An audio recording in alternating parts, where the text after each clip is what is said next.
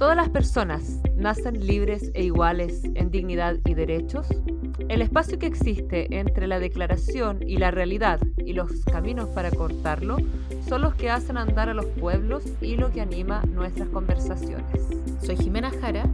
Soy Karina Delfino y esto es Entre, Iguales, un podcast producido por el Instituto Igualdad y patrocinado por la Fundación Friedrich Ebert. Hola Jimé, ¿cómo estáis? Bien, pues. O sea, en realidad entre regular y pésimo.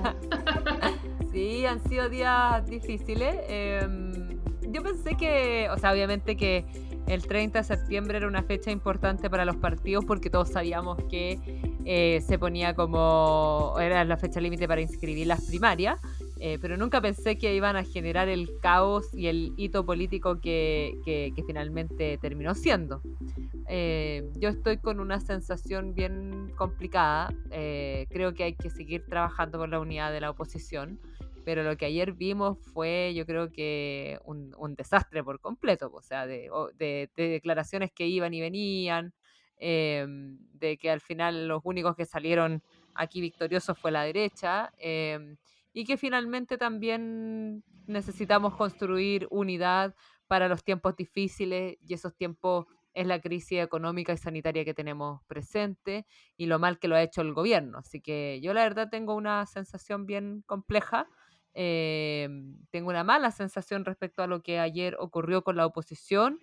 Eh, de todas maneras, creo que hay que seguir haciendo esfuerzos por la unidad, pero obviamente que se complejiza con este escenario. No sé qué piensas tú.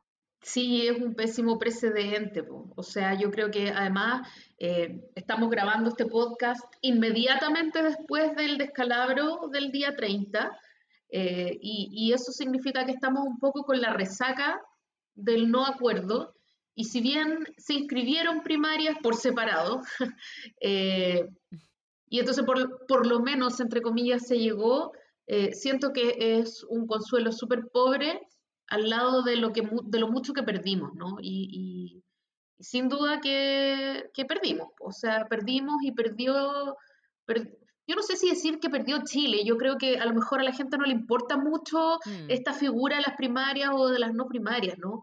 Pero, pero sí eh, es súper relevante que como oposición eh, no perdamos el foco en aquello que es súper importante y que es ir juntos en el camino que viene, que es el camino de una nueva constitución, ¿no? Eh, y si no somos capaces de ponernos de acuerdo en una lista pichiruchi, eh, por último, para gobernadores regionales de, de 15 pericos, eh, pucha, qué difícil ponernos de acuerdo para una convención constitucional, qué difícil ponernos de acuerdo en contenidos, qué difícil ponernos de acuerdo en otras cosas en las que nos va a tocar ponernos de acuerdo y en las que además la ciudadanía nos exige ponernos de acuerdo. Si nosotros no estamos solo para servir eh, a los partidos o a los intereses particulares de nuestro, de, nuestro sector, y, sino que para poder servir una misión un poquito más amplia que es, eh, que es el, bien común, ¿no? Y, yo sé que esto suena un poco cursi, pero finalmente pocas veces en el quehacer político uno se topa tan de frente con el dilema de hacer lo correcto, entre comillas, como responder a las necesidades de un país y de una democracia que se resquebraja, se cae a pedazos, versus eh, las pequeñas cuotas de egoísmo a las que estamos acostumbrados quienes estamos en la política también, ¿no? Eh, y, entonces, bueno, frustra un poco ver que lo que gana una vez más es el pequeño egoísmo eh, en vez del, del, quehacer colectivo, que es lo que se nos demanda y que es el espíritu de alguna manera que se manifestó hace ya casi un año, el, el 18 de octubre. Así que fue con sensación amarga. Sí, eh, importante lo que dices tú porque mm, la política son proyectos colectivos finalmente y, y proyectos. Y yo creo que lo que acá vimos no fueron proyectos en disputas, sino que más bien disputas netamente de poder, eh, pero no por, por, porque tuviéramos diferencias, por ejemplo, en, cómo enfrentar eh, la descentralización, como estábamos hablando los gobernadores regionales, o en el caso de la alcaldía, porque quizás algunos querían alcaldía ciudadana y otros no, O sea, en el fondo no vimos una discusión de fondo respecto a los contenidos que nos que hubiésemos dicho, ¿saben que No, no podemos ir juntos porque en verdad pensamos distinto, sino que más bien vimos que, que, que algunos pedían omisiones, que otros pedían blindaje, que otros se pararon de la mesa, que otros llegaron al CERVEL a inscribir las primarias, etcétera. Y en el fondo yo creo que lo que le falta a la política es más generosidad eh, obviamente hay que construir en función de confianzas, que, que aquí yo también creo que le falta hoy día a los actores políticos que están sentados por parte de la oposición, eh, pero también mirar en que es necesario un proyecto alternativo para Chile, porque hoy día el único proyecto que se ofrece es el proyecto a la derecha, que nos tiene sumido en una crisis económica muy profunda, que es un proyecto eh, neoliberal completamente, profundización del mercado y no en realidad de, valorar el rol del Estado. Y yo creo que en los contenidos nosotros tenemos mucho más acuerdos que, que desacuerdos y lamentablemente estas cosas nos empañan como oposición. Sin duda. Em, pero hay que retomar el camino de volver a hacer los puentes que ayer parecieron quedar eh, quebrados y hay que empezar a retomarlos lo antes posible. Así que respondiendo a ese espíritu, acá entre iguales eh, tenemos un invitado que es un invitado eh, de nuestra vereda, aun cuando en algunos momentos se nos puede olvidar eh, que, estamos en un mismo lado de la pelea, estamos haciendo una reivindicación y, un, y, una apuesta por no olvidarnos que estamos en el, en el mismo lado de la vereda. Así que hoy día tenemos un invitado eh, del Frente Amplio, de RD concretamente, con quien queremos eh, analizar nuestras penas, frustraciones y, no agarrarnos de las metas. Muy bien, vamos con nuestro invitado entonces. Eh, bueno, todas las semanas tenemos un invitado especial a nuestro podcast que se llama Entre Iguales del Instituto de Igualdad y la Fundación Friedrich Ebert. Y esta semana ha estado bien movida porque tuvimos, bueno, el proceso de negociación de, la oposición principalmente para llevar primarias legales. El plazo para inscribir primarias legales se vencía el día 30 de septiembre, que fue el día de ayer. Así que para hablar sobre lo que sucedió ayer, que es bien lamentable, eh, pero esperemos que nos dejen lecciones para el futuro, y también cómo se construye la unidad en estos momentos bien difíciles, Vamos a conversar con el diputado Pablo Vidal, gran amigo también, así que bienvenido Pablo y espero que estés bien. Y de hecho la primera pregunta es, eh, ¿cómo te sientes después de, de, la, de, lo que ocurrió ayer? Que como lo decía es bien lamentable. Eh, a mí al menos me deja una sensación como de, de tristeza de no haber podido lograr un acuerdo para llevar primarias legales en todo Chile, pero queremos saber qué piensas tú desde el Frente Amplio. Buena, muchas gracias por la invitación, Karina. La verdad me siento como eh, al otro día despertar de un paseo universitario a la playa. Sí, completamente como atropellado por un par de camiones. Em, porque yo creo que lo que vimos ayer eh, tiene múltiples interpretaciones donde lamentablemente la prensa lo que le interesa es eh, quién es el culpable, buscar responsabilidades y tratar de con eso llevar a, fondo al banquillo a, los responsables del fracaso.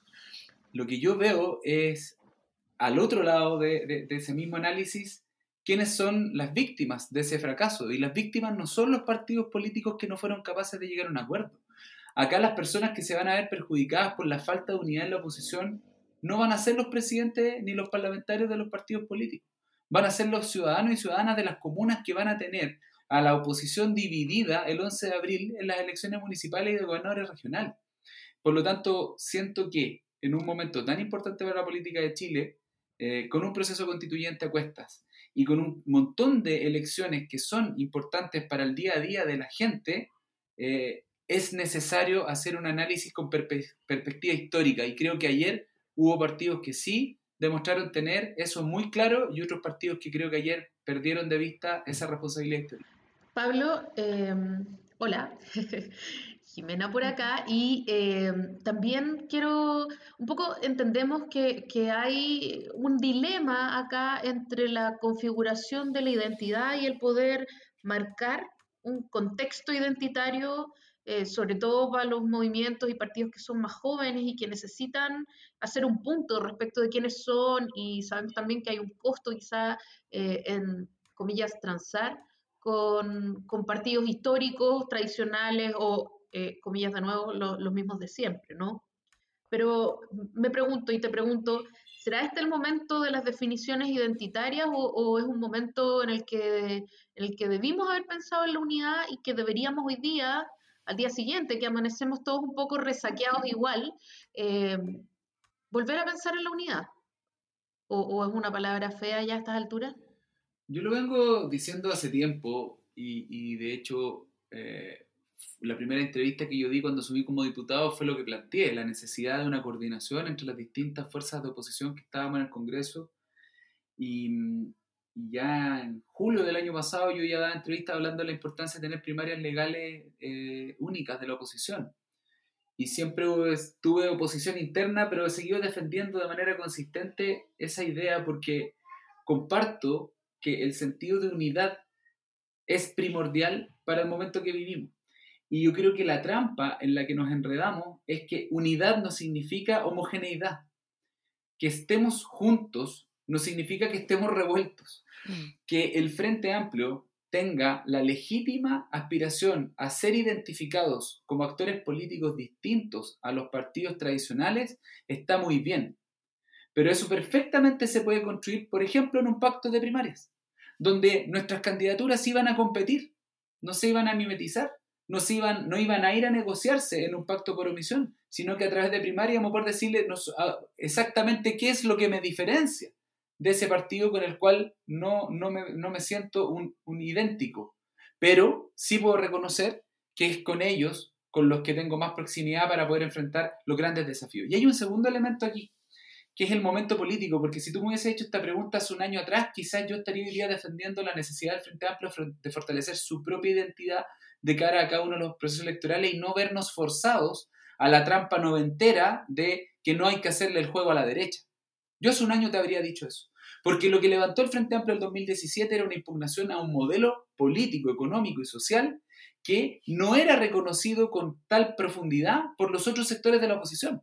No escuchábamos la palabra antineoliberal en varios de los partidos de la oposición que hoy día sí la declaran.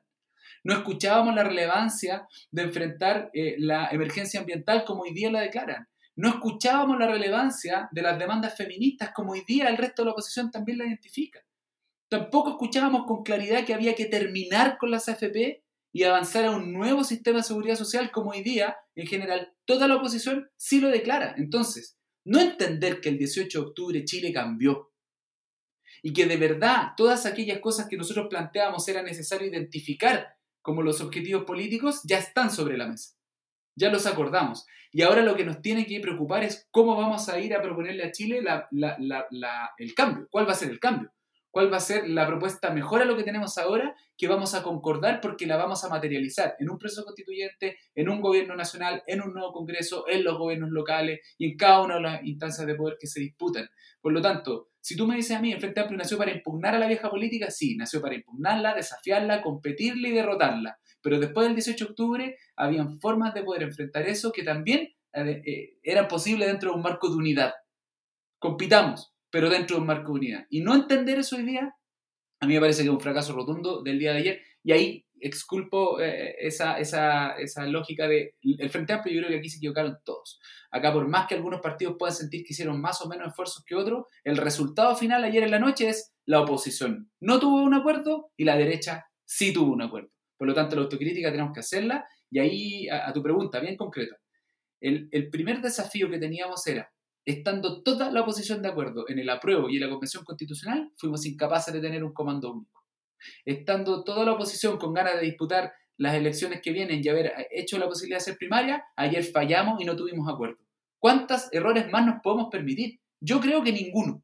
Y yo creo que ahora la vara, la vara se puso cuesta arriba, está mucho más difícil de remontar, por lo tanto, para mí ahora el compromiso político que tenemos que asumir es una lista única para la Convención Constitucional de toda la oposición. Y si no somos capaces de, aquello, el juicio histórico va a ser lapidario con esta generación, porque nos vamos a ver farreado el proceso político, social, histórico más importante del siglo. Oye, Pablo, yo, bueno, quiero como ahondar un poquito en lo que, en lo que tú señalas respecto al tema de la unidad, porque eh, es difícil eh, compatibilizar todas las cosas que se dicen. Eh, por un lado, los mínimos comunes de contenido, que te lo digo de manera bien autocrítica también que no hemos trabajado. Eh, se habla como harto de contenidos, pero los contenidos mínimos nunca estuvieron entre medio de la discusión. Em, si yo creo esta negociación se hubiese quebrado o no hubiese llegado a puerto porque tenemos visiones distintas de enfrentar en los procesos programáticos de contenido, no sé, de fondo, o sea, es valorable, pero los contenidos nunca se habló en, esta, en este proceso. Em, y por otro lado, tenemos puras pugnas de poder. Eh, que, uno ve, o sea, de dónde voy, de cuánto me apoya, de cuánto no, de que si voy o no voy a primaria. Em, yo creo que, por ejemplo, en el caso de las alcaldías, las primarias lamentablemente nacieron muertas porque nunca hubo como una disposición de, de hacer primaria a la alcaldía, solamente eran las disposiciones de hacer primaria a las gobernaciones. Eh, entonces hablamos, claro, de tener una lista única constituyente sin haber hablado los contenidos durante todo este tiempo. Eh, hablamos de un proceso que va en abril, no solamente constituyente, sino que también de, mm, municipal, eh, que va muy separado. O sea, va a ser muy difícil bajar o negociar a un candidato que haya ganado una primaria legal, legal, que renuncie a su derecho en realidad de poder competir por la unidad de la oposición. Entonces, finalmente, ¿cómo se va construyendo esta necesaria unidad? Por lo que tú mismo decías, por un 18 de octubre, por una pandemia y una crisis socioeconómica profunda, una derecha que ha sido miserable, miserable, y entre medio los políticos peleándose por los cargos de poder. Entonces, ¿cómo en el fondo trabajamos para esta unidad? ¿Qué hacemos para, para, para, poder construir esta unidad? ¿Qué hacemos para llegar a esa lista única de constituyentes? Que ya se ha anunciado que no cabemos todos, que al menos vayamos en dos listas. La derecha pragmática se va a poner de acuerdo para ir en lista única y sería todo. ¿Y nosotros qué? Es difícil la pregunta porque yo creo que estamos todavía un poco con la resaca de lo de ayer, al menos yo con harta frustración, eh, y analizar en caliente el qué hacer eh, es difícil, porque eh, la, la, primera evaluación que yo hago es que a, pesar de todo necesitamos la máxima generosidad de todos los sectores de la oposición para tratar de reconstruir este momento y probablemente hoy día no, no, están los ánimos. Probablemente hoy día las directivas de los distintos partidos están revisando en redes sociales en los intercambios de tweets de acusaciones, los videos donde ayer unos decían que era el otro. O sea, yo creo que hoy día eh, es un día difícil y hay que esperar quizás que esto decante, pero creo que necesariamente hay que exigirle a las directivas de todos los partidos de la oposición, del Frente Amplio, del Partido Comunista, de este nuevo pacto de primaria eh, unidad constituyente, yo creo que pedirle a toda la oposición que entienda que en los últimos meses hay dos millones de personas que se quedaron sin pega, que están cesantes, que, que hay un 80% de la población que rechaza al gobierno de Piñera porque quiere algo distinto y que la demanda más sentida de la gente hoy día en la calle es pónganse de acuerdo, porque necesitamos soluciones. Al final la gente llegó a la conclusión de que tenía que sacar ahorros de sus propios eh, fondos de pensiones porque eh, el, el, Estado chileno fue incapaz de entregarle un soporte para la crisis. Por lo tanto, Creo que hoy día estamos en esa noche de los cuchillos donde probablemente hay muchas ganas de pasarse cuentas por los errores cometidos que son muchos y son muy graves, pero creo que lo que tiene que primar es el sentido, insisto, histórico del momento que estamos viviendo y por más errores que hayamos cometido, no podemos seguir cometiendo errores. Y ahí el sentido de la unidad eh, es, la unidad cobra sentido cuando es para algo. Entonces, unidad para qué? unidad para defender los intereses de la gente. Unidad para defender a las personas que cuando salen a manifestarse son reprimidas por carabineros. Unidad para las personas que están esperando un cambio de mano en las gestiones locales y en los gobiernos, en el gobierno nacional el próximo Entonces, sí vale la pena hacer el esfuerzo, no una, mil veces. Eh, duele mucho lo de ayer, pero no podemos dejar de intentarlo. Es súper interesante lo que, lo que nos llama a hacer, Pablo, aún en un momento de rabia, y yo en ese sentido quiero, quiero reivindicar las posibilidades del diálogo, eh, precisamente también desde este espacio, ¿no? que es un podcast que hace el Instituto Igualdad eh, del Partido Socialista y al que tú has venido eh, como diputado de RD y como representante del Frente Amplio, y que me parece que eso de alguna manera habla de un contexto que, a lo mejor hoy día no es estrictamente partidario, pero que habla de un montón de vértices de diálogo que hoy día uno tiene la obligación de retomar, eh, como este espacio, como otros espacios de conversación y de intercambio que nos permitan justamente, eh, frente a la pregunta de a, qué intereses estamos sirviendo, la respuesta sea eh, a la democracia, ¿no? O, a la, o, a la, gente, como decís tú, a las personas. Eh, y en ese sentido, eh, quiero preguntarte un poco cuáles son los mínimos que te parece a ti que deberíamos necesitar. O sea, sé que es difícil hoy día pensarlo y ver por dónde uno retoma el hilo, ¿no? Pero, ¿cuáles deberían ser nuestros siguientes pasos desde una autocrítica generalizada y un compromiso eh, manifiesto quizás eh, de, trabajar incansablemente hasta que seamos capaces de llegar eh, a un acuerdo frente a las listas que llevemos a, a, la Convención Constitucional. ¿Cuáles son los pasos que siguen aún en momentos de prisa y de rabia? Sí, yo, yo, a ver, en lo político yo creo que el decante va a ser bien natural y personal de cada uno, yo creo que eso hay que dejar que siga por su propio carril. Yo creo que lo que uno puede esperar eh, y exigirle a la oposición, cada uno de nosotros en nuestros respectivos pasos de militancia, pero que yo creo que también es lo que la ciudadanía espera, es terminar con las excusas para empezar a tener las conversaciones importantes, las de fondo.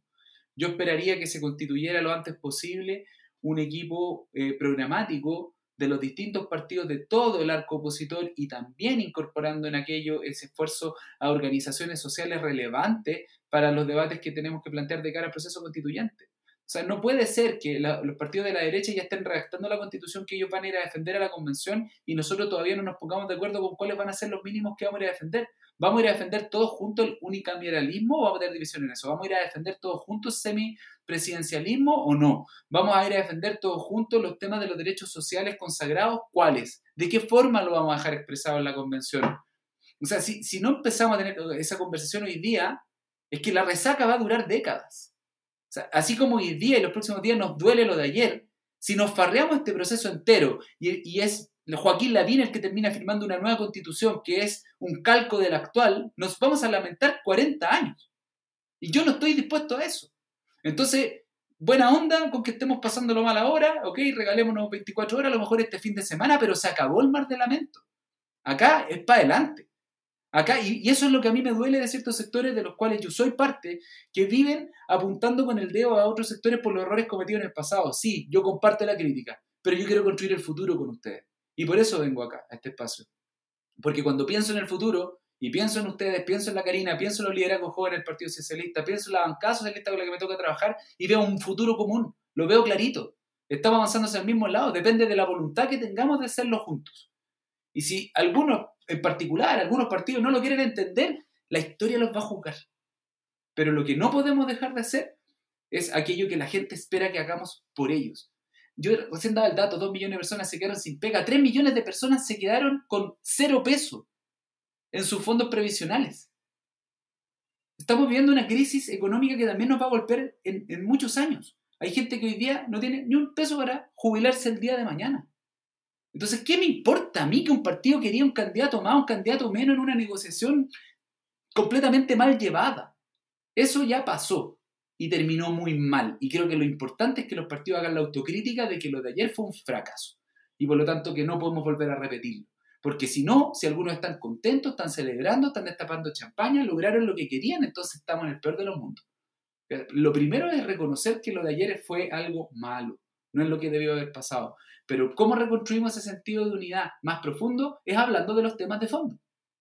Y espero que esa conversación se desate lo antes posible y termine en un acuerdo por una lista única para la Convención Constitucional de la Oposición. La derecha va a llevar una lista única. Si nosotros llevamos una lista única, probablemente nos acerquemos a los dos tercios. En la medida en que nos dividamos, lo único que vamos a lograr es sobre representar a la derecha. Es así. Oye, Pablo, eh, a propósito de, lo que decías del fondo, también yo creo que aquí importan las formas. Eh, de hecho, yo creo que parte de las divisiones que, que, ocurrieron ayer o de los desaciertos que ocurrieron ayer también pasan por las formas. A mí me da la impresión, em, no sé si lo comparte el resto, pero que, hay, que la generación que vivió la dictadura es mucho más cuidadosa de las formas probablemente porque vivieron procesos más difíciles. Y, y también los, los mantuvo como más cohesionados en el tiempo. Y a nosotros, esta nueva generación, eh, hay cosas que, que, nos unen como el movimiento estudiantil, pero que no nos cohesionan como los cohesionaron a otras generaciones. Y en los procesos de negociación hay distintas generaciones, obviamente, que en juego. Eh, pero hemos visto, yo tengo una crítica como bien fuerte hacer la política por Twitter. Eh, y hemos visto, tú, algo decías, pero como estos dime y direte en el fondo, como quién tiene la verdad, o sea, el que, el que hace el hilo más largo en Twitter contando más detalles, el que tiene como más eh, reacción, y eso deriva en la prensa, etc. ¿Cómo cuidamos la forma cómo, y cómo construimos estas confianzas? Porque yo estoy de acuerdo contigo, completamente de acuerdo contigo, que ya este un mal escenario ya pasó y, ya hay que tratar de dar vuelta a la página y trabajar por la unidad en mínimos comunes para la constituyente y en, en una lista única para, constituyentes también, tratar, tratar lo posible de tener candidato único a la municipal, eh, pero también las formas durante todo este periodo van a ser importantes. Yo siento que las confianzas quedaron fraccionadas precisamente por las formas. Entonces, solamente lo digo como a modo de reflexión, no sé qué pensáis tú en esto, eh, y también para ir dando ya cierre a nuestro podcast semanal. Aguante la Revolución Francesa, la fraternidad es muy importante. Si nos reconocemos como compañeros y compañeras, y si somos parte de un esfuerzo común, el mínimo que uno también puede exigirse es tener un trato fraterno. Por lo tanto, comparto mucho contigo que más allá de las diferencias tenemos que ser capaces de cuidar las formas, porque a la hora de los que hubo se supone estamos parados en la misma vereda. Yo al menos así lo veo, así lo creo, eh, y espero que tenemos que fortalecernos desde ahí. Por lo tanto, maltratarnos entre nosotros no, no le sirve a nadie.